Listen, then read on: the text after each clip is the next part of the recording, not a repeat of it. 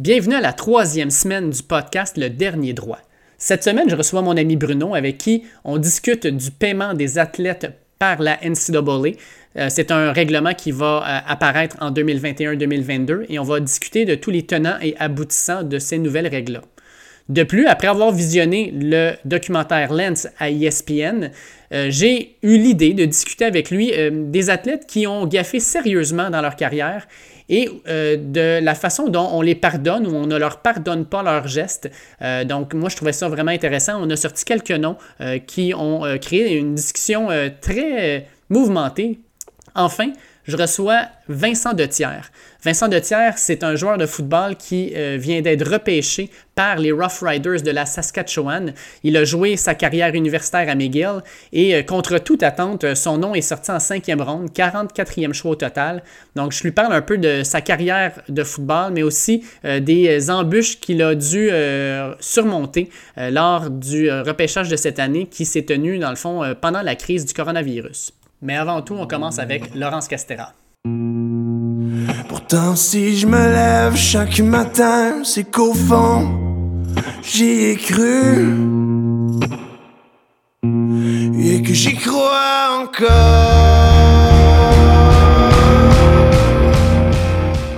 It has been a difficult time for our country, in particular, black people in our country. First, my condolences to the families of George Floyd, Breonna Taylor, Ahmaud Arbery, and all the families who have endured police brutality. We, the National Football League, condemn racism and the systematic oppression of Black people. We, the National Football League, admit we were wrong for not listening to NFL players earlier and encourage all to speak out and peacefully protest. We, the National Football League, believe Black Lives Matter. I personally protest with you and want to be part of the much needed change in this country. Without Black players, there would be no National Football League. And the protests around the country are emblematic of the centuries of silence, inequality, and oppression of Black players, coaches, fans, and staff. We are listening. I am listening. And I will be reaching out to players who have raised their voices and others on how we can improve and go forward for a better and more united NFL family. Ce que vous venez d'entendre, c'est la réponse de Roger Goodell, le commissaire de la NFL, à l'appel des joueurs de réagir aux événements qui ont suivi le meurtre de George Floyd aux États-Unis. Pour la première fois, on voit le commissaire qui clairement et publiquement euh, indique que la NFL aurait dû écouter ses joueurs, qui vont les écouter et qu'ils euh, supportent le mouvement Black Lives Matters. C'est énorme de sa part, mais ce qu'on apprend ensuite, c'est qu'il a fait cette annonce-là ou cette vidéo-là sans en avoir parlé à tous les propriétaires d'équipes de la NFL qui sont en passant ses patrons. La majorité du monde présentement se demande comment réagiront ces patrons-là. Certains probablement n'auront aucun problème avec sa position, d'autres qui ont été silencieux jusqu'à maintenant. On attend tous en fait la réponse de Jerry Jones, le propriétaire des Cowboys de Dallas et probablement le propriétaire le plus influent de la NFL, qui a déjà dit qu'il trouverait inacceptable qu'un joueur s'agenouille sur le terrain lors de l'hymne national. Et non seulement ça, mais qu'il ne jouerait pas pour son équipe. Donc, Maintenant, avec tout ce qu'on voit actuellement, Jerry Jones continuera-t-il sur cette voie-là? C'est ce qu'on a hâte d'entendre et de voir. Et surtout, euh, si jamais il décide de garder cette position, quelle sera la réaction de la NFL? Quelle sera la réaction des joueurs? Et surtout, quelle sera la réaction des amateurs de football suite à ça?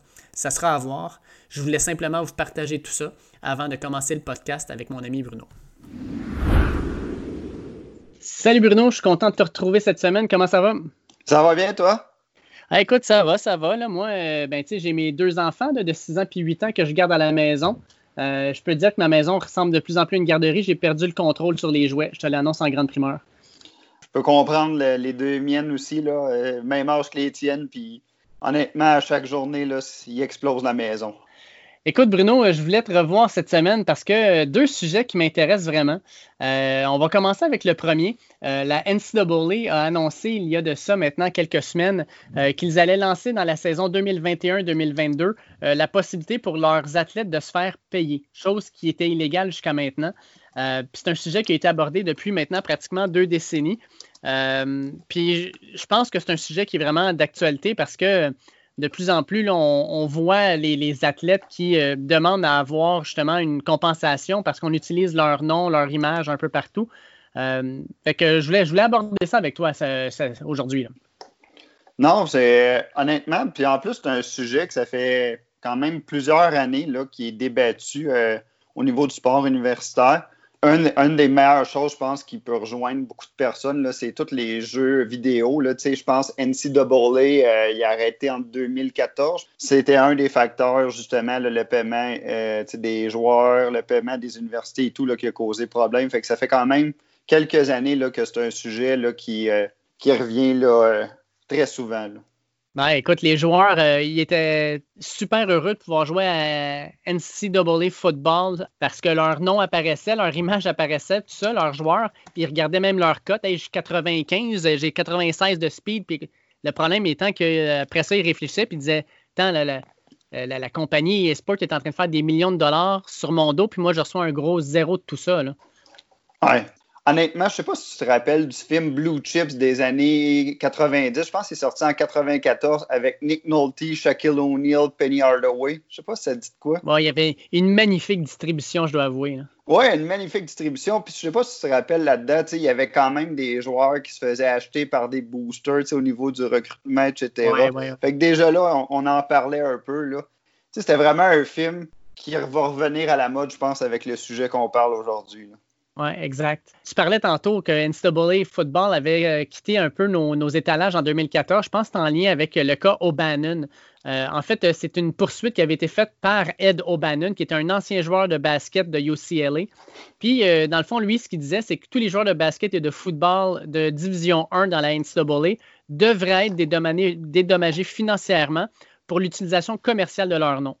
Euh, puis en août 2014, euh, la juge Claudia Wilkin donne raison à O'Bannon, dit que les règles de la LCAA euh, violent les lois antitrust. Mais en septembre 2015, bien sûr, la Cour d'appel renverse le jugement.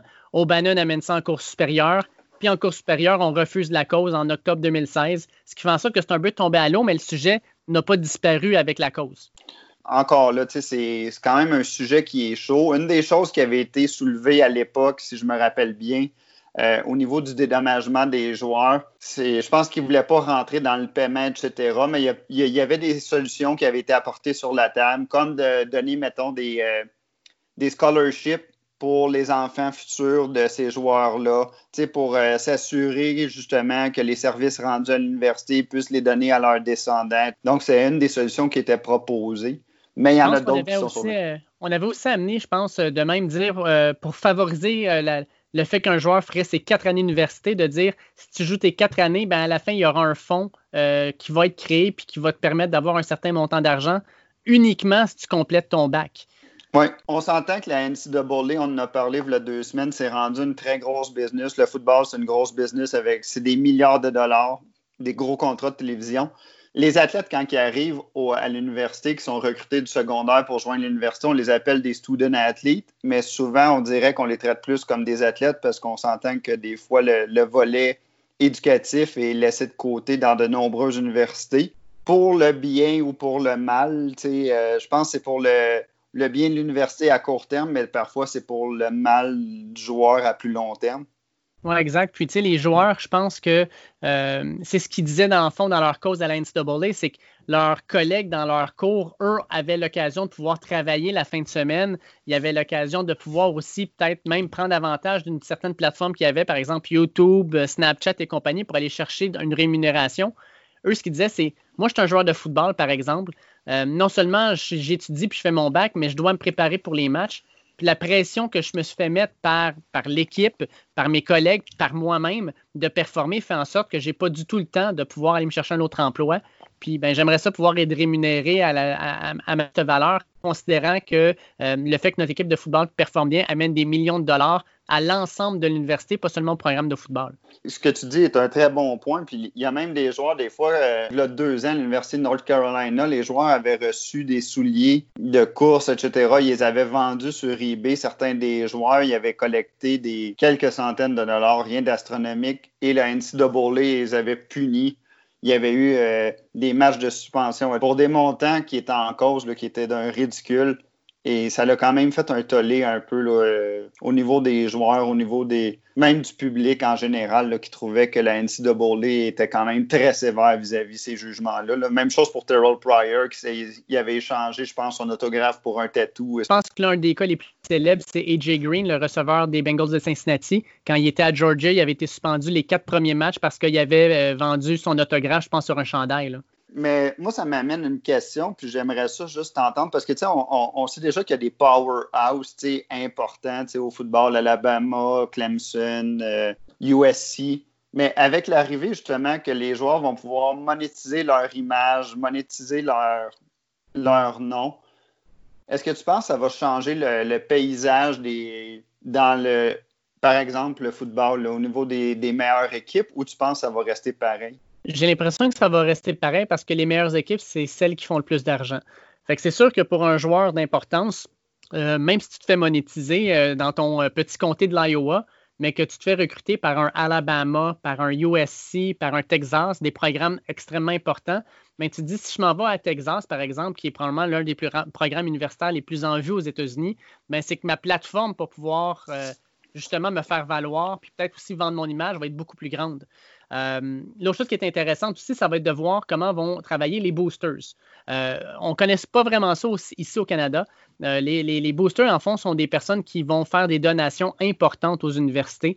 c'est pas nécessairement. Il y en a ici, là, je, je, le sais que, par exemple, l'Université de Montréal, le département de pharmacologie a été grandement supporté par Jean Coutu. Par contre, aux États-Unis, c'est à une autre échelle. Puis les boosters sont des personnes qui euh, apportent énormément d'argent et d'influence à certaines universités. On n'a qu'à se rappeler euh, l'automne passé quand Florida State University a décidé de mettre son entraîneur dehors, Willie Taggart, avec son buyout de plusieurs dizaines de millions de dollars. Je pense que c'était 18 ou 19 millions. Et en l'espace de quelques jours, les boosters avaient ramassé la somme pour l'université et l'université avait remercié l'entraîneur. Ça leur avait coûté 19 millions et ça, c'était avant même d'aller engager leur nouvel entraîneur. C'est quand même des sommes faramineuses. on s'entend des boosters qui sont capables de ramasser en quelques jours 19 millions pour mettre l'entraîneur de football à la porte. C'est de la grosse argent. Ah, c'est fou. Puis quand on regarde les noms, par exemple, l'Université d'Oregon, euh, son plus gros booster s'appelle Phil Knight peut-être que le nom vous sonne une cloche. Phil Knight, c'est simplement le fondateur de Nike, un homme qui vaut au bas mot 20 millions de dollars. Et Phil Knight, euh, ben, on a, entendu dire entre les branches qu'il aurait financé le programme euh, universitaire et surtout athlétique de l'Université d'Oregon à coût de millions de dollars. On dit qu'il aurait investi jusqu'à 300 millions de dollars dans le, département athlétique d'Oregon. Ça vous donne une idée, le 300 millions de dollars, c'est énormément d'argent. Oui, puis il y a d'autres exemples. Il y a, euh, je pense qu'il y a un monsieur Perkins à Oklahoma State qui avait donné une centaine de millions de dollars pour la réfection euh, d'une partie du stade. On s'entend, là, c'est des sommes colossales qui sont en jeu. Puis toutes les universités, les grandes universités, là, ils ont, leur financement, c'est vraiment ancré dans la coutume américaine de financer ça. Je donne un exemple je suis le meilleur carrière aux États-Unis au niveau secondaire. Mon nom est Trevor Lawrence d'il y a deux ans, par exemple. Et là, euh, ben, théoriquement, l'université va dire on, veut te recruter, mais euh, on veut pas, euh, on veut pas t'influencer, mais on, on, a un grand donateur qui serait peut-être prêt à te donner une plateforme média ou par exemple, te faire entrer dans son entreprise pour faire des publicités pour ses, ses produits, puis ça pourrait te rapporter des millions de dollars c'est sûr que pour le joueur, non seulement c'est on va dans une grande université, mais en plus, on sait déjà qu'on va être capable de se rémunérer à coût de centaines de milliers, peut-être même de millions de dollars. Alors qu'une petite université du type North Dakota State en Division 1 a clairement pas les moyens ni les donateurs pour pouvoir offrir la même chose. C'est sûr que les grandes universités avec leurs donateurs ont un avantage marqué sur n'importe quelle autre université en Division 1. Sait-on jamais, est-ce que peut-être l'Université de Princeton avec Jeff Bezos va recruter le prochain Trevor Lawrence euh, à cause du, plan de match détaillé dans le pitch de recrutement de ce corps arrière-là? Avec euh, quelque chose avec Amazon ou une de ses sociétés affiliées? Ça serait. Je pense que ça va rester. Les, les grosses universités, ça ne changera pas nécessairement la, le paysage. Oui, le paysage des grandes universités. Comme, si je pense juste à l'Alabama où il n'y a même pas d'équipe professionnelle dans aucun autre sport. Il n'y a pas d'équipe professionnelle au baseball, au football, au basketball. C'est vraiment juste le football des Crimson Tide. les gens vont, vont faire en sorte que déjà les, les joueurs qui vont là-bas, qui réussissent, sont des demi-dieux. Je pense que ça va juste légaliser le tout et ça va le faire en sorte que ça soit maintenant, au lieu d'être fait derrière des portes closes, ça va être fait devant et les joueurs vont pouvoir en profiter. Puis sincèrement, comme tu le dis, dans des, dans des marchés où il n'y a que ça, euh, je parle beaucoup d'Iowa, mais Iowa, Kansas et compagnie là, qui ont euh, une équipe ou pas d'équipe professionnelle de sport, ben, leur équipe de football, c'est tout ce qu'ils ont. Fait que ces joueurs-là, euh, qui ne sont peut-être pas connus à travers les États-Unis, ben, vont peut-être être capables d'aller chercher de l'argent dans leur marché local euh, en faisant euh, ne serait-ce que, par exemple, des, publicités pour des dealerships d'automobiles ou pour euh, des épiceries locales ou peu importe. Fait qu'ils vont pouvoir monétiser un peu leur nom. Puis ça va leur permettre d'aller chercher peut-être un peu d'argent. Il faut comprendre que dans la NCAA, dans en Division 1 l'an dernier au football, il y avait au-dessus de 6000 joueurs de football. Et il y en a seulement 300 qui se font repêcher dans la NFL puis qui vont peut-être en faire une carrière. Euh, ça veut dire que, dans le fond, les 95 autres eux, vont aller faire autre chose. Fait que s'ils peuvent profiter de, ce passage-là dans un programme important pour aller faire un peu d'argent en plus, pourquoi pas? Moi, j'ose juste imaginer euh, dans ton équipe à toi, euh, si la, réglementation avait été en vigueur à l'époque avec Team Thibault, comment que ça aurait pu être important. Là, on s'entend, l'image du corps arrière de Floride. le bon garçon chrétien. Oui, mais aimer de tous ses coéquipiers, aimer de la foule, aimer de tout le monde. On s'entend, même les joueurs l'appréciaient. C'est un bon leader, etc.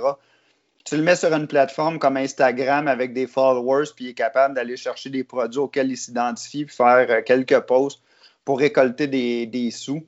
Euh, ça ne m'aurait même pas surpris qu'il aurait donné une partie de ces dons-là à, des, à des œuvres de charité ou aider ses coéquipiers là-dedans. Ça aurait été juste bénéfique pour tout le monde.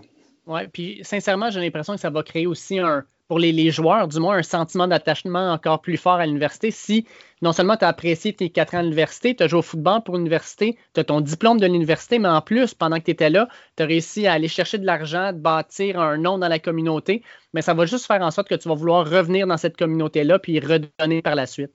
Oui, ça, ça, va être des ambassadeurs pour la, leur vie de l'université. Donc, euh, je pense que ça va être bénéfique. Puis honnêtement, je pense que la société, on est rendu là. là. Oui, ça va. Ça va juste être les, gros programmes vont se battre pour les plus gros noms, comme ils le font de toute façon actuellement. Exactement. Ouais, puis tout ça, dans le fond, on va aller dans la, la, veine du player empowerment, c'est-à-dire que les, joueurs euh, prennent un peu le, contrôle de leur carrière, prennent un peu le contrôle du sport aussi. C'est le college football, en grosse partie, on regarde ça à cause des athlètes. Puis euh, ben, si ces athlètes-là peuvent avoir une rémunération à la hauteur de ce qu'ils sont capables de donner, ben pourquoi pas. Exactement.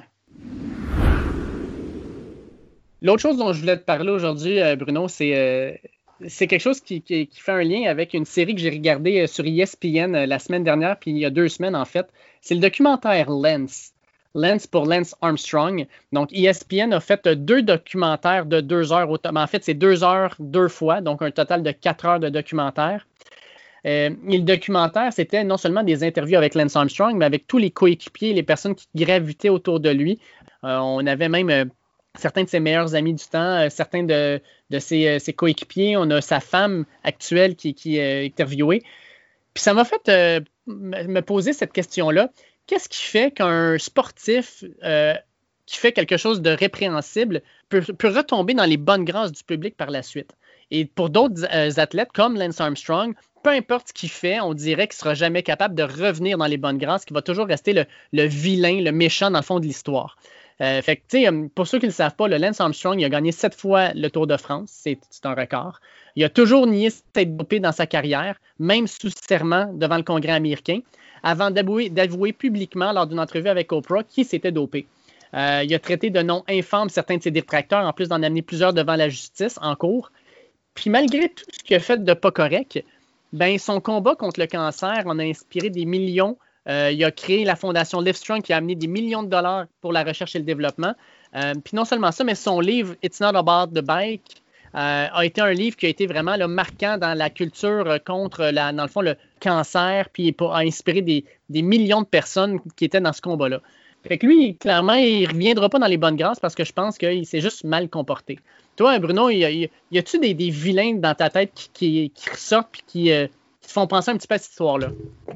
Ben, écoute, juste avant, tu sais, comme Lance Armstrong, tu sais, je pense, tu, sais, tu dis pourquoi qu'il ne revient pas tu sais, dans les bonnes grâces de plusieurs personnes. Je me rappelle, euh, je me rappelle en 2012 quand il y avait eu euh, beaucoup de frictions, beaucoup de, choses qui s'étaient passées au niveau du dopage. Je me rappelle qu'il avait quand même envoyé un, tweet euh, qui était quand même assez spectaculaire. Tu le voyais étendu sur son divan chez lui à Austin, au Texas. Puis il avait juste marqué Back in Austin and just laying around. Puis là, il y avait ces sept gilets jaunes accrochés au mur, en plein tumulte de. Fait que, tu sais, je pense que c'est ce genre de situation-là qui fait que plusieurs avaient perçu ça comme de l'arrogance et de la défiance. Puis je pense, tu sais, c'est sûr, ça l'aide pas à ta, à ta perception auprès du public, là, mais ça, ça va faire rire, là. Euh, il pourrait jouer la carte de tout le monde se dopait, puis ça fait en sorte que si moi je me dopais pas, j'aurais jamais été capable de faire ce que j'ai fait. Tu sais, pendant le documentaire, euh, il y avait Jonathan Waters, qui était un, cycliste qui est rendu maintenant un commentateur, qui disait que l'EPO, la fameuse drogue que la majorité des cyclistes prenaient, euh, permettait d'augmenter de 10% tes performances. Puis il dit quand tu regardes un Tour de France, la différence entre le premier et le dernier, c'est environ deux heures sur un parcours de 100 heures. Donc il dit la différence entre le premier et le dernier, c'est 2 mais le PO te donne 10% de performance de plus. Fait que c'est sûr que si tu prends pas de PO, tu n'es pas dans le game. Fait que, tu sais, Lance Armstrong aurait pu jouer cette carte-là, mais lui a décidé de pas le faire, a décidé de mentir à de multiples reprises, mais c'est surtout a traîné tellement de monde dans la boue et a tellement été, comme tu dis, arrogant que je pense que les personnes ont juste barré son nom de l'histoire. Puis honnêtement, il y a tellement de cas de dopage qui ont été documentés à travers les années autour de France, mais pas, on s'entend les distances que les, les, cyclistes ont à parcourir jour après jour pendant trois semaines. C'est, c'est quand même quelque chose. Là. On en parlait euh, en ronde, toi puis moi. C'est, quoi non, la vitesse que Lance avait fait euh, dans un contre-la-montre pendant euh, une ah, distance? pendant une heure et sept minutes, il a gardé une vitesse moyenne de 50,7 km/h c'est quand même assez exceptionnel. Là. Je connais des scooters qui sont pas capables de faire ça. Ou qui surchauffent. Là. non, mais pour revenir à ta question, je m'excuse, je n'y ai pas répondu. Euh, lui, au moins, je pense qu'il a réussi à rétablir son image après coup, mais c'est Michael Vick. C'est quelqu'un que j'ai adoré voir jouer au college football. On le regardait ensemble. Je me rappelle la partie de Virginia Tech contre Florida State. Un joueur extraordinaire. Il a, il a, joué seulement trois années au collège, en 98, 99, 2000, mais il a un peu révolutionné la position de corps arrière. Euh, c'était pas Michael Vick n'était pas le plus grand, c'était pas le carrière prototype là, euh, qui restait dans, dans, la poche protectrice à, à lancer des bombes. Il était électrisant et tout. Ça a été le premier choix en 2001 des Falcons. Il a fait le, le Pro Bowl quatre fois en carrière. Pour ceux qui ne savent pas, Michael Vick, c'est comme le précurseur de Lamar Jackson. si Lamar Jackson, vous le trouvez électrisant, Michael Vick, c'est la même chose. Ah ouais, exactement. Puis a des vieux jeux de NFL euh, sur le PlayStation ou sur le Xbox. Michael Vick est toujours le premier choix là, parce que tu es capable de faire tellement de choses avec ce joueur-là. il, il court bien, il passe bien. C'était vraiment tout un joueur. Mais malheureusement, en 2007, comme il y en a plusieurs qui doivent le savoir. il s'est fait prendre à faire des combats de chiens. Il aurait même tué certains chiens pour ceux qui ne performaient pas assez bien. Il était en prison pendant 23 mois. Mais après ça, il est revenu dans la NFL, puis je dois dire qu'il s'en est très bien tiré. Il est revenu avec les Eagles de 2009 à 2013. Il a même fait le Pro Bowl en 2010. Puis il a fini sa carrière. Il était avec les Jets deux ans. Il a fini sa carrière avec les Steelers. on s'entend que les Steelers, c'est quand même une organisation très reconnue dans la NFL. Et les Steelers l'ont signé. je pense que le, message était, depuis ces événements de 2007, mais il est revenu en 2009. Depuis ce temps-là, il s'est bien comporté. Il, a fait de la télévision, tout ça. Puis je pense qu'il a beaucoup appris de ça. Ça, c'est un vilain, je pense, qui a été pendant quelques années, mais il est revenu dans les bonnes grâces de la société. Mike Tyson, pour moi, moi, Mike Tyson, c'est un de mes sportifs préférés. Euh, il y a peu d'athlètes qui me donnent le goût de regarder un combat de boxe comme Mike Tyson me donnait le goût de regarder un combat de boxe. Euh, Mike Tyson arrivait dans un ring, puis il y avait une énergie, il y avait une électricité dans l'air parce que Mike Tyson, 15 pointait, tu savais toujours qu'il allait avoir quelqu'un qui allait se faire mettre KO. On savait déjà c'était qui, c'était l'adversaire de Mike Tyson, mais on voulait toujours le voir parce que euh, la, puissance, sa rapidité, euh, la violence avec laquelle il frappait, mais aussi le fait qu'il n'y avait aucune peur. Puis Mike Tyson, ben, malheureusement, puis on s'entend, il y a eu il a eu une enfance difficile. Il, il, dit lui-même dans son autobiographie, il a volé alors qu'il était très jeune, il était dans les gangs de rue. Puis malgré tout, euh, il s'en est sorti, il est devenu multimillionnaire. Puis après ça, ben, tout, tout, a, tout a tombé. Euh, il a fait euh, du temps en prison pour une agression sexuelle. lors d'un combat à son retour avec Evander Holyfield, il a arraché une partie de l'oreille avec, avec ses dents avant de la recracher sur le ring.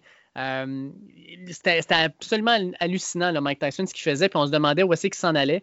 Et pourtant, une décennie plus tard, euh, tout semble oublié. Euh, il a fait des passages dans les films connus de Hangover 1, 2 et 3. Il a fait une série télé. En plus, il a fait un spectacle d'humour qui l'ont remis sur la piste des athlètes qui étaient décorés et respectés. Puis l'autre chose avec Mike Tyson, c'est qu'il est extrêmement honnête et humble dans tout ce qui s'est passé. Euh, il accepte son rôle de vilain, il accepte le fait qu'il a fait des erreurs. Puis même Evander Layfield, qui s'est fait arracher son euh, l'oreille par Mike Tyson, mais ils sont rendus amis puis ils discutent encore aujourd'hui. Ça montre qu'il euh, a, fait un, grand bout depuis ce temps-là. Ah ouais, puis c'est. un personnage avec son tatou dans son visage, etc. il y a un petit côté excentrique qui, qui, me fait penser un peu à quand on a fait là, deux semaines, on parlait de Dennis Rodman. C'est dans la même. c'est son petit côté excentrique. Un des, un des autres qui, euh, si on remonte encore un peu plus loin, là, il a même joué, je pense, pour les Expos, c'est Pete Rose. Suspendu à vie au baseball pour avoir parié sur des matchs. Il a, il a réfuté les allégations au départ. Finalement, il a avoué qu'il avait parié des matchs, mais il n'a jamais montré de remords. Tout ça fait en sorte que c'est un des très grands joueurs de baseball. Il ne peut pas rentrer au temple de la renommée à cause de ça.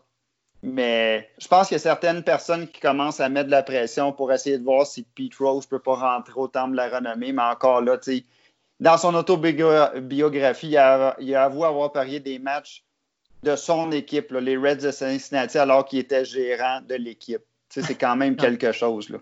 Puis à ce moment-là, moi, je me, je me dis, tu es, gérant, tu viens de, de, parier sur la défaite de ton équipe. Il me semble que tu vas te faire tout en ton pouvoir pour que ça arrive. Tu, vas sortir ton partant dès qu'il y, a quelque chose, tu vas faire un alignement bizarre. Non, c'était complètement ridicule cette histoire-là. Puis Pete il dit je, l'ai fait, mais j'ai aucun remords. je pense que c'est pour ça que la majorité du monde, encore une fois, un peu à la Armstrong, ce côté cocky-là, ce côté euh, très revanchard, très. Euh, euh, je, me fous de ce qui s'est passé, puis je l'ai fait, puis je l'accepte.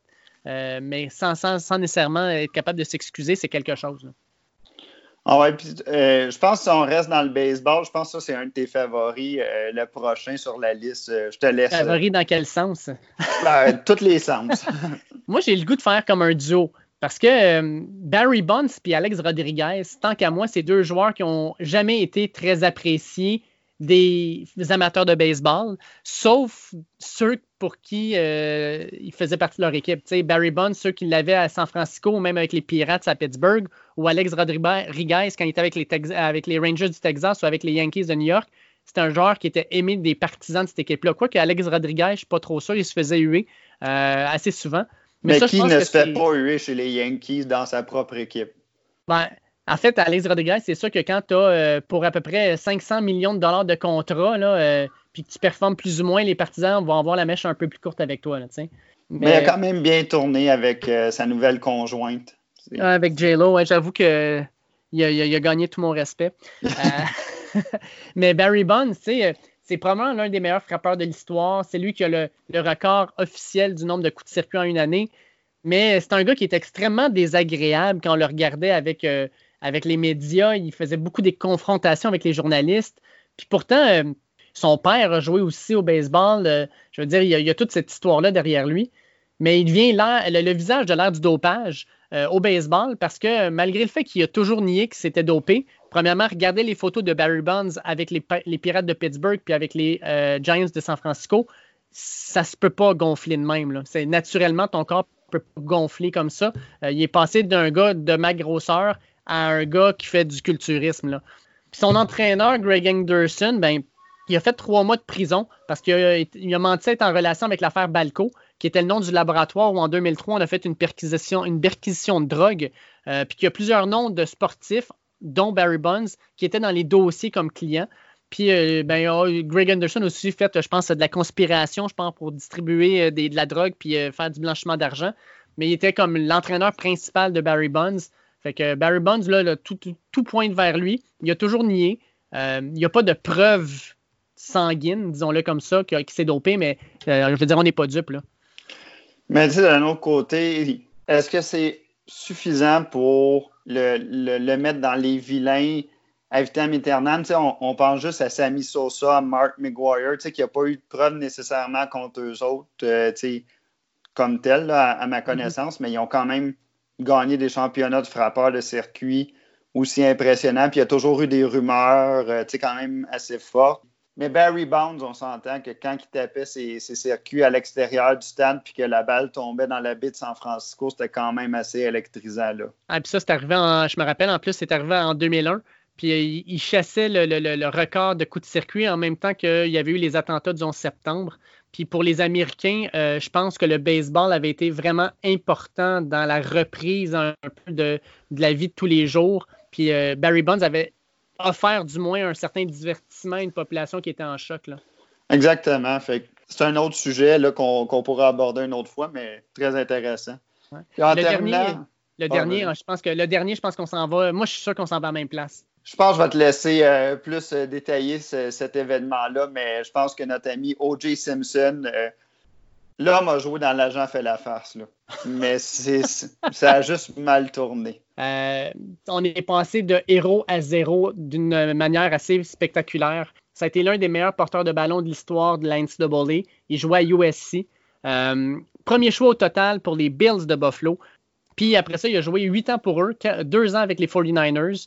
Il est euh, joueur le plus utile de la Ligue en 73. Il est All-Pro puis Pro Bowl de 72 à 76. Il a une carrière extraordinaire sort de sa carrière et il se développe un goût pour la télévision. Comme tu disais, euh, il joue dans les films L'agent fait la farce. Il y a des séries télé. Euh, ça va super bien son affaire jusqu'en 94. En 94, euh, sa femme Nicole Brown est retrouvée morte et on l'accuse du meurtre de sa femme. D'ailleurs, si jamais vous voulez aller voir, la première fois, je pense qu'on a un moment télé où, dans les années 90 où tout le monde est en, télé-réalité, pratiquement, tout le monde est scotché à, sa télé. C'est quand il prend son euh, gros Ford Bronco puis il part sur l'autoroute de Los Angeles avec les, hélicoptères et les policiers qui le suivent jusqu'à temps qu'on l'arrête. Ça n'avait aucun bon sens. Euh, en 97, la Cour civile le condamne à payer 33,5 millions de dollars en dommages puis en intérêt pour le meurtre. Mais le jury pénal dit qu'il est déclaré non coupable. Il retrouve la garde de ses enfants en 2000 parce qu'il a fait un procès contre la famille Brown. Euh, c'est quand même assez fou. Puis euh, ben là, tu te dis, ah, c'est quand même une vie rocambolesque. Attends, c'est pas fini, là. Euh, Mais je voudrais juste, avant que tu continues, tu as quand même oublié de mentionner un fait très important, c'est que durant ce procès-là, ça nous a permis de connaître Robert Kardashian et tout ce ah qui va venir avec dans les prochaines années. C'était le moment potin du, du, podcast aujourd'hui. Ah, c'est vrai qu'avec ce procès-là, il a fait son argent qui a créé, dans le fond, le clan Kardashian, qui est rendu l'un des clans les plus influents à mon grand désarroi, mais euh, le plus influent de la planète. Là. J'en parle des fois avec mes élèves, je leur dis nommez-moi un talent dans cette famille-là, un talent qu'ils ont. Euh, ils cherchent. bon, je te laisse continuer avec les déboires au début du 21e siècle de OJ. Oui, oui, parce que c'est ça, ça ne s'est pas terminé là. En 2001, il est arrêté pour un vol d'un véhicule qui était occupé. Euh, en 2004, Direct TV, qui est l'équivalent de notre Vidéotron, il l'accuse et il, il gagne euh, parce qu'il disait qu'O.J. Simpson piratait son signal pour avoir le câble. Puis en 2007, il est arrêté à Vegas parce qu'il y a euh, deux, euh, deux personnes qui sont des, négociants d'objets de, collection sportive. il séquestre, vole à main armée et agression sur ces deux négociants-là. Il est condamné à passer 10 ans en prison. sa sortie a été en octobre 2017. Et depuis ce temps-là, dans les trois dernières années, c'est quand même tenu relativement tranquille. Heureusement, mais O.J. Simpson est passé vraiment de héros à zéro.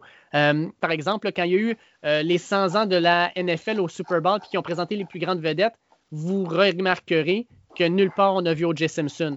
Euh, et pourtant, c'est probablement l'un des plus gros noms du football américain des années 70. Euh, puis on l'a complètement oublié avec raison. Ouais, tout ça étant dit, puis je pense qu'on a laissé quand même de côté quelques autres vilains du sport. Euh, on en avait parlé hors d'onde, mais Ben Johnson, entre autres, qui a le 100 mètres en 88 à Séoul. comment il s'avait entaché son image et sa carrière s'est terminée par après, là, pratiquement. Euh, je pense qu'on avait d'autres aussi de ton côté. Oui, exact. on, en avait sorti vraiment une dizaine, mais c'est les, noms qu'on a sortis aujourd'hui, je pense que c'est les noms les plus, euh, les plus marquants. on avait même sorti Tiger Woods, mais Tiger Woods, on s'est dit, c'est-tu vraiment un vilain du sport parce qu'il a trompé sa femme? Tiger, je pense qu'il a gagné le Master en 2019, l'année passée. je pense que ça l'a remis un peu dans les bonnes grâces. on s'entend que quand, il performe, Tiger, les codes d'écoute du golf n'ont jamais été aussi hautes. Puis c'est un personnage qui est quand même. comme tu dis, je pense, malheureusement, il y a, eu des aventures extra-conjugales euh, à, l'extérieur de son mariage, mais en tant que tel, c'est quelqu'un, je pense, qui, qui, est quand même adoré par le public ultimement. puis, Tiger Woods, je le mets au même niveau que Mike Tyson, au fait que quand Tiger Woods arrivait sur un terrain de golf un dimanche après-midi, tu regardais parce que tu savais qu'il allait avoir quelque chose de spécial qui allait se passer. Et il y a peu de sportifs qui sont capables de dire qu'ils ont créé cet environnement-là dans leur carrière. C'est un grand athlète. Oui, exact. en tout cas, ben, merci beaucoup, David, pour euh, cette semaine. C'était bien le fun. Yes, puis euh, nous autres, on va se revoir bientôt parce que euh, euh, j'ai eu euh, les magnifiques nouvelles cette semaine que les campus universitaires américains se remettaient à ouvrir pour les fameuses premières pratiques des équipes de football. 22 juin à Notre-Dame, très excité. J'ai sorti le champagne. J'ai sorti le champagne. C'est si le football de la NCAA repart, je serai un homme heureux. Ah, on peut compter sur la NFL de suivre. Je pense la NFL, euh, de toutes les lignes sportives, comme on disait, je pense que c'est celle-là que j'ai le plus confiance qu'elle va, va aller de l'avant. Ben, merci, David. Yes, passe une bonne fin de journée. On se, on se, reparle bientôt. Ça me fait énormément plaisir aujourd'hui de recevoir Vincent Detière, un ancien de mes élèves qui euh, est maintenant un membre de, euh, des Rough Riders de la Saskatchewan, en fait, qui a été repêché par euh, les Rough Riders lors du dernier repêchage. Comment ça va, Vincent? Ça va bien, toi? Oui, ça va bien, ça va bien. Le confinement, c'est pas trop difficile? Euh, non, ça va. C'est sûr que des fois, on s'ennuie un peu, mais ça me donne euh, amplement de temps pour euh, travailler, travailler sur mon aspect physique. Donc, être prêt pour la saison qui s'en vient, en espérant qu'il y ait une saison. oui, exactement. C'est ce qu'on va espérer. Comme on parlait justement tantôt, les U Sports, donc le sport universitaire canadien, a été annulé officiellement hier. Donc, heureusement que ta saison s'est terminée il n'y a pas si longtemps que ça. C'est sûr que, euh, ben, un peu comme on disait tantôt, on trouvait ça un peu tôt pour avoir euh, annulé la saison, déjà en juin pour une saison qui est en fin août-septembre. mais bon, pour la Ligue canadienne, on verra. En ce moment, leur, plan, c'est de faire. Ça serait pas une saison qui commencerait avant septembre, en fait. OK. Fait que moi, je veux revenir un peu en arrière, euh, Vincent, parce que ta carrière foot, on s'entend que ça, c'est plus d'une décennie de, joueurs, euh, de, parties que tu as faites. Donc, tu as commencé avec les Wildcats euh, dans la région en fait, des Laurentides. Oui, exactement. Donc, je jouais au football civil. les Wildcats qui, représentaient la région de Laurentides, la Naudière. pourquoi, en fait? Parce que, comme tu sais très bien, à notre école secondaire, il n'y avait pas de football contact. Euh, donc, c'était ma seule option là, à, cet âge-là. Euh, j'ai débuté à l'âge de 12 ans. Euh, ça a commencé, là, en fait, très, très soudainement. je jouais dans la cour d'école avec mes amis. Puis ils me trouvaient, ils me trouvaient bon. Ils me disaient, ben, tu devrais t'essayer, tu devrais t'essayer. Ouais, je l'ai essayé. Puis finalement, ben, ça, ça vient tourner pour moi, là, tu sais. Je connaissais pas ça le football. Mes parents connaissaient pas ça le football. je pense que je me rappelle même avoir vu le livre Le football pour les nuls euh, sur la table de chevet de mes parents là, pour qu'ils essaient de comprendre euh, comment ça se passait, ce sport-là. En autant que ça ne soit pas sur ta table de chevet, c'est correct. Ouais, ça, c'est sûr. ce que j'entendais de tes, amis, tes collègues, c'était Vincent, quand il joue, il est intense, il frappe fort. Puis moi, je te regardais aller. Là, j'ai joué au flag football contre toi, surtout, mettons, euh, quand tu étais finissant secondaire 5, on avait joué une game entre élèves et euh, profs. Puis je te voyais arriver, puis je me disais, une chance que, une chance que c'est pas de contact parce que j'ai l'impression que je me ferais démolir. ouais, mais ça, c'est sûr. Euh, mais surtout à un jeune âge, tu sais, on, dirait que tu as, le goût de rentrer dans le monde, là, tu sais, ça, ça défoule.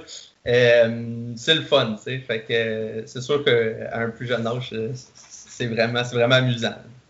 Ouais, et puis exact. Puis après ça, dans le fond, toi, tu es allé jouer euh, avec les Nordiques à Lionel Gros. Exactement, exactement. Euh, donc, euh, ensuite de ça, évidemment, après ta, la carrière un peu secondaire, il euh, faut que tu fasses un choix de cégep. mais évidemment, mon choix était plus, à ce moment-là, un peu plus sur la proximité du cégep. C'est sûr que je pense que j'étais peut-être pas prête à, disons, partir en appartement ou en résidence là, pour aller un peu plus loin. Et en même temps, Lionel Gros, ça donnait une très bonne option. Il était en division 2 au, niveau, au niveau collégial. Il y avait un beau défi devant eux parce que ça faisait une ou deux saisons qui venaient de monter en Division 2. Euh, donc, euh, je, me suis lancé euh, dans ces jeux là été très content. J'ai eu trois belles saisons là-bas. Toujours en ascension. On s'est rendu jusqu'à la finale du bol d'or la dernière année. Malheureusement, on l'a perdu. mais bon, ils l'ont gagné l'année d'après, puis maintenant, ils sont même rendus en Division 1, donc assez satisfait de, de l'évolution de l'équipe à Lionel Gros. Ah, puis ce qui était le fun en plus, c'est que euh, non seulement tu es allé dans un cégep proche, mais tu es allé avec une gang d'amis. Je veux dire, euh, Max-Olivier Audet, Simon Guillemette, tous des, gars qui ont, décidé de, de, ben, en fait, de, se regrouper puis de se suivre un peu au cégep aussi. Fait que vous avez joué une bonne partie de votre carrière ensemble. Oui, exactement. Euh, en plus, avec les, deux derniers amis que tu m'as nommés, on jouait même la même position. Donc, c'est encore plus un, lien, un lien proche. Là, on pratiquait toujours ensemble, on était toujours là. Euh, sans oublier, il y avait aussi euh, Mathieu Demers qui était venu jouer.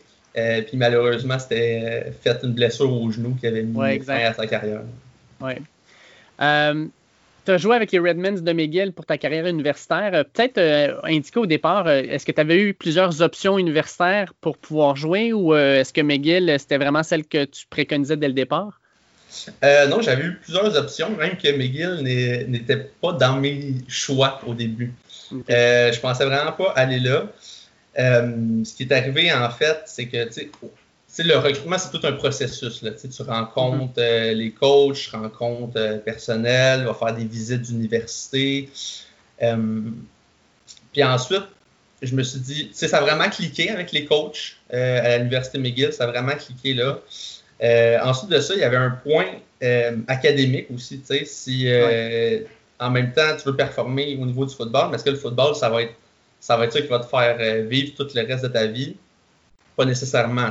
Donc, il, faut, il te faut un, bon diplôme qui vient avec ça. Et ensuite de ça, euh, moi, personnellement, je voulais, me donner un défi puis essayer d'améliorer mon anglais. Ah, OK. Donc, euh, ouais, donc j'ai décidé d'aller à McGill. mon anglais n'est pas parfait, mais ça s'est amélioré. ça s'est amélioré. T'avais-tu l'option d'aller aux États-Unis ou t'es resté simplement dans les universités québécoises? Euh, non, juste les universités euh, québécoises. Euh, puis, ouais, non, c'est ça. Ah, écoute, Miguel, moi, j'ai regardé un peu au niveau de ta carrière. Tu as quand même, sur 4 ans, joué 31 des 32 matchs pour McGill. tu as quand même des bonnes statistiques. Là. On parle de 104,5 plaqués, 10 plaqués pour une perte, 4 sacs du score, 4 interceptions. quand même une belle carrière qui t'a permis de te démarquer. Et puis, euh, j'ai regardé ça, puis je me disais, Crème, euh, on dirait que ses meilleurs matchs, c'est souvent contre euh, l'Université de Montréal ou l'Université Laval. Est-ce qu'on peut dire que tu es un joueur des grandes occasions? Bonne question. Bonne question. C'est sûr que c'est pas.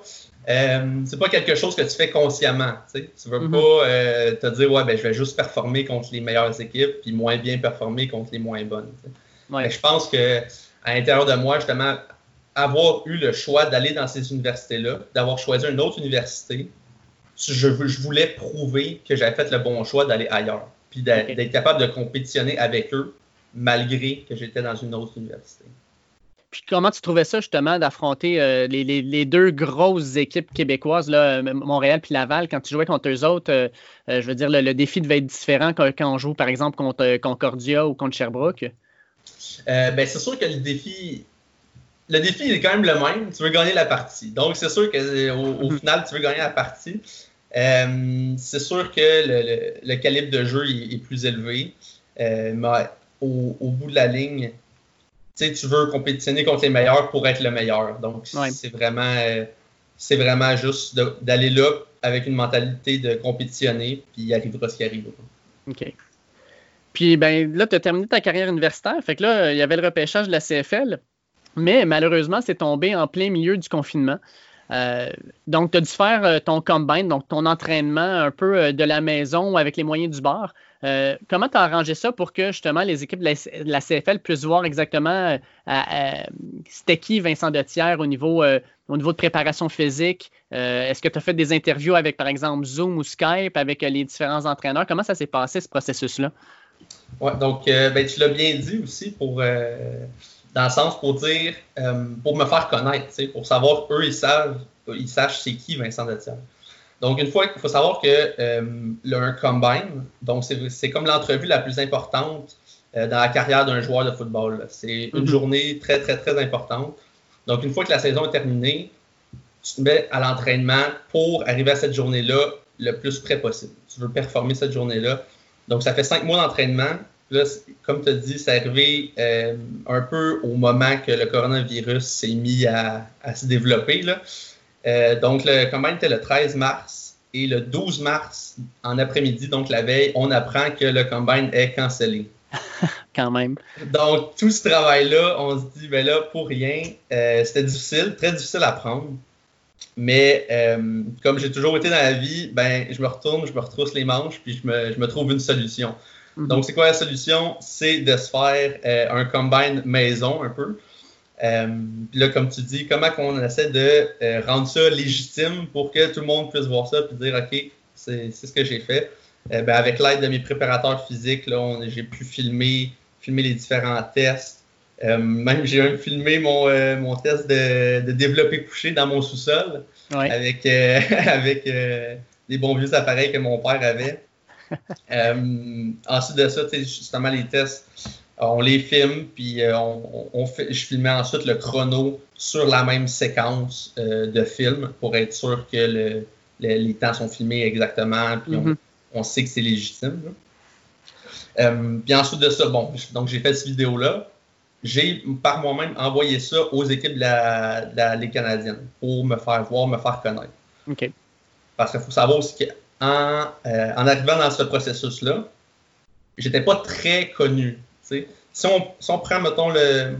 ils font souvent ça au, niveau de la, la NFL, là, faire des, euh, des mock drafts, donc essayer de deviner qui va aller où. oui. Si on regarde ça, euh, au début du, début du, du draft, j'étais probablement sur aucun mock draft qui existait. J'existais pas à ce moment-là. Donc, j'ai décidé de filmer ça, envoyer ça aux équipes. Euh, j'ai un peu plus d'intérêt. Comme tu dis, ensuite de ça est venu des, euh, invitations à des, euh, des interviews Zoom. Mm-hmm. Donc, tu rentres dans une, dans une salle d'interview avec les directeurs généraux, chefs de recrutement, coach parfois. Puis ensuite de ça, c'est vraiment une séance de questions qui va de qui va dans toutes les directions en fait. Les demandes tes parents font quoi dans la vie? Euh, qu'est-ce que tu aurais fait différemment dans ta carrière de football? C'est quoi ton point fort, ton point faible, ainsi de suite.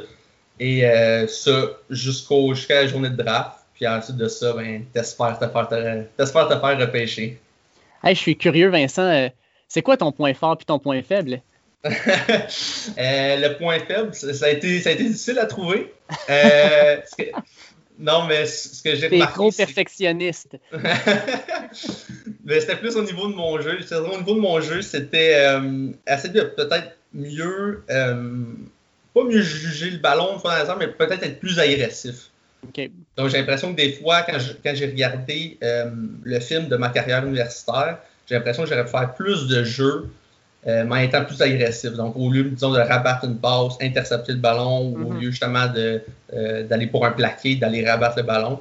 Donc, je pense que ça, ça, va être un point, euh, un point à améliorer. OK. Puis au niveau de ton le, point le plus fort de ton jeu, ça serait quoi?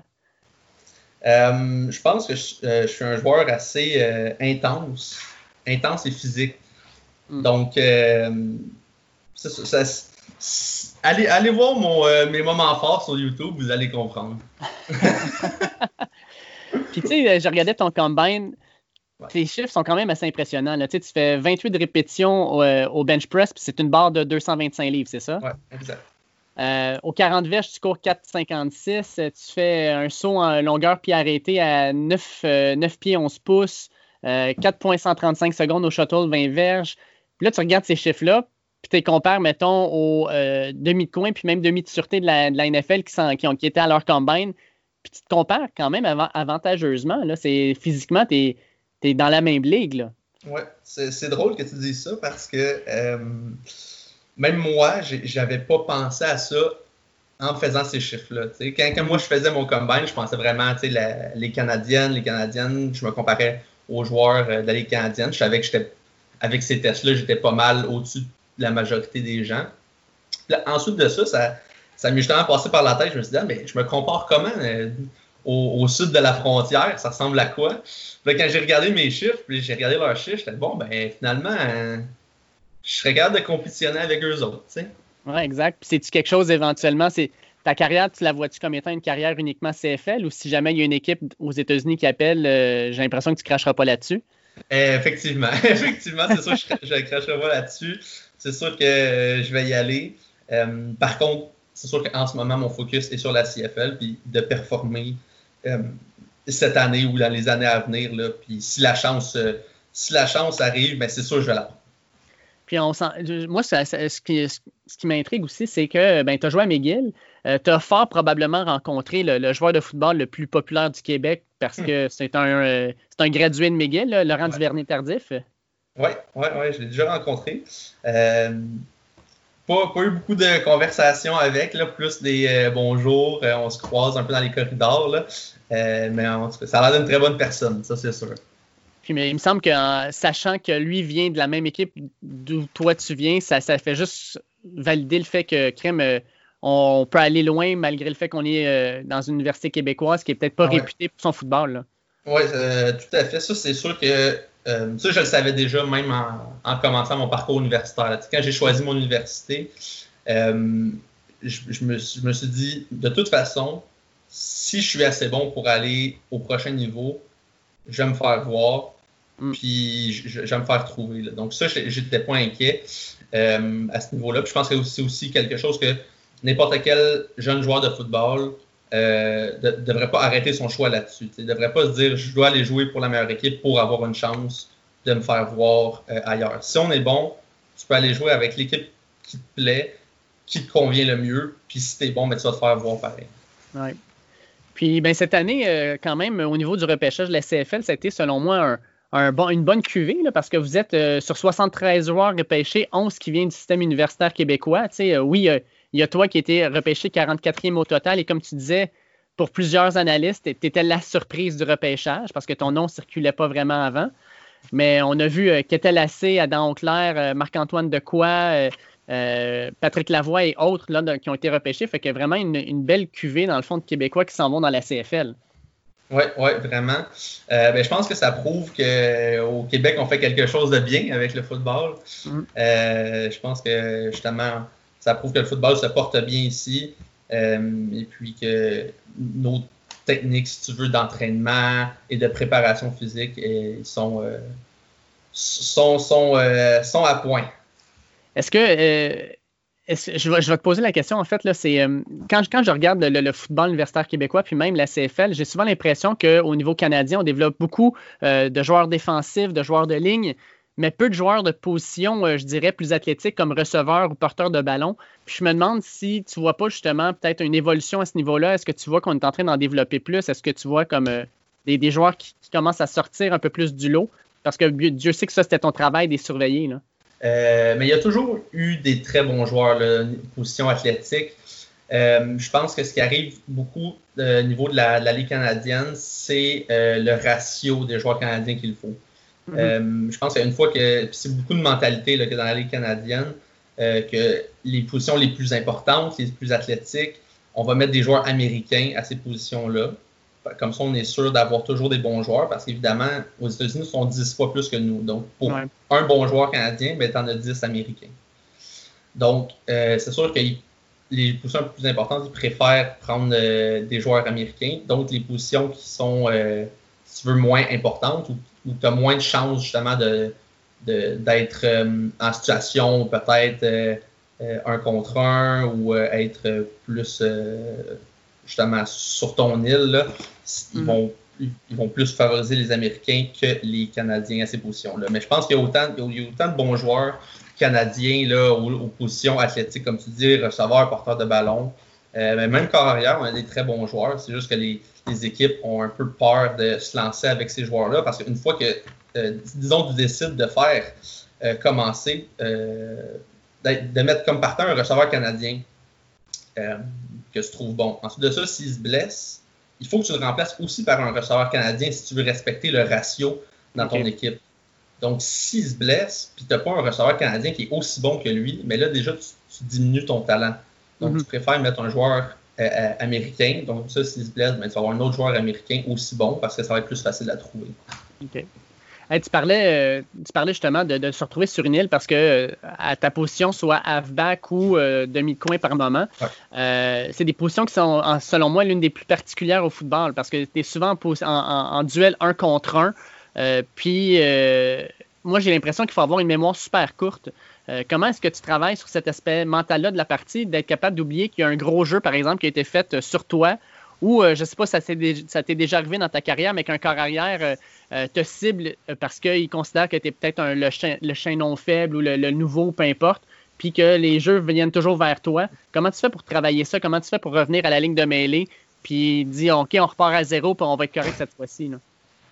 Écoute, j'aimerais ça te répondre, David, mais je ne sais pas de quoi tu penses. Ça m'est jamais arrivé.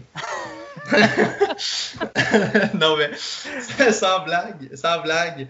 Euh, c'est quelque chose de très difficile à travailler parce qu'évidemment, c'est pas quelque chose. Euh, tu vas pas faire de la visualisation de toi qui est en train de se faire battre, puis euh, de, revenir de ça. Donc, moi, je pense que ça passe beaucoup, beaucoup par ben, la confiance en soi. Il faut que tu sois confiant, confiant en tes habiletés, confiant que tu es capable de, de performer, tu es capable de jouer contre n'importe qui qui va se placer devant toi. Là, Mhm. Dans ta tête, il faut que ça soit ça la mentalité que tu as, que la personne devant toi, ben, tu, tu la domines. Donc, ensuite de ça, comment ça va se passer? comment tu fais pour gagner cette confiance-là? Selon moi, ça va être avec, avec les années, avec la pratique que tu vas faire, avec les différents matchs que tu vas jouer. Euh, ta, confiance va graduellement se construire. Puis une fois que tu sais, si, y a quelque chose comme ça qui arrive dans une partie, tu t'es fait battre, euh, ben, tu as juste simplement à te dire, regarde, c'est pas grave, ça, ça, arrive même au meilleur de se faire battre, mais mm-hmm. tu gardes ta confiance en toi, puis tu sais qu'une fois que tu vas y retourner, ben, tu vas être capable, tu vas être capable de, de rivaliser encore avec l'athlète devant toi. OK. Je voulais te demander comment tu, euh, tu vas vivre ça, d'aller jouer en Saskatchewan.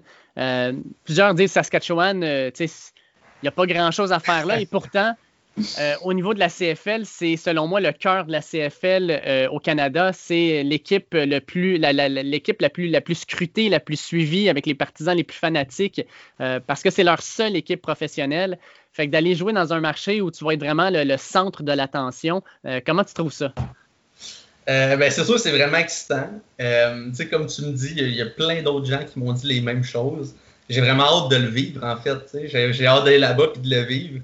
Euh, mais comme tu dis, là, ce qu'on me dit, c'est assez, assez impressionnant. Tu sais, quand il y a un match, c'est vraiment c'est l'événement de la semaine, tout le monde y est. Euh, la façon qu'on m'en parle, j'ai quasiment l'impression que c'est même euh, c'est le Canadien de Montréal de la Saskatchewan. C'est quasiment ça. Donc, comme je te dis, j'ai vraiment hâte de le vivre. Puis ben, je t'en donnerai des nouvelles une fois que je vais l'avoir vécu. Ouais, puis as-tu des contacts euh, présentement avec les entraîneurs? Y a-tu des nouvelles qui sortent par rapport à peut-être au début d'entraînement, de, de camp d'entraînement, en fait?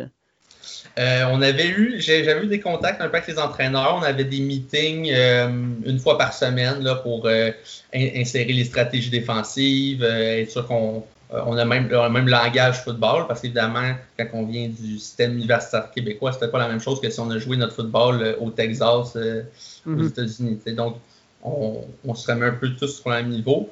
Euh, malheureusement, ces meetings-là ont dû être cancellés euh, parce qu'il y a eu des, euh, des, plaintes de certaines, certains joueurs, certaines associations de joueurs, je pense. parce qu'évidemment, on n'est pas payé présentement pour faire ça. Donc, on ne pouvait pas être obligé de le faire. Fait que j'ai eu un petit contact là, à ce niveau-là, mais sinon, tout le monde est sur le même, le même suspens. Là, on attend juste le go pour que le, camp d'entraînement commence. Écoute, je vais te souhaiter, premièrement, un bon camp d'entraînement quand ça va être lancé. Puis tu peux être certain que tu vas avoir plusieurs yeux au Québec qui vont être rivés sur leur téléviseur quand la Saskatchewan va jouer à TSN ou à RDS. Oui, certainement. Merci beaucoup. Ça fait plaisir. Puis on se revoit bientôt. Yes, salut. Salut.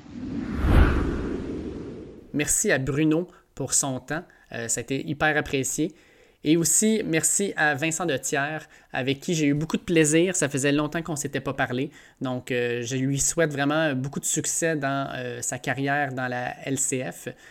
Enfin, ben, je vous invite à continuer à nous suivre sur Twitter, at Dernier Droit. Je vais parler non seulement des prochains podcasts, mais aussi des actualités sportives quand ça sort.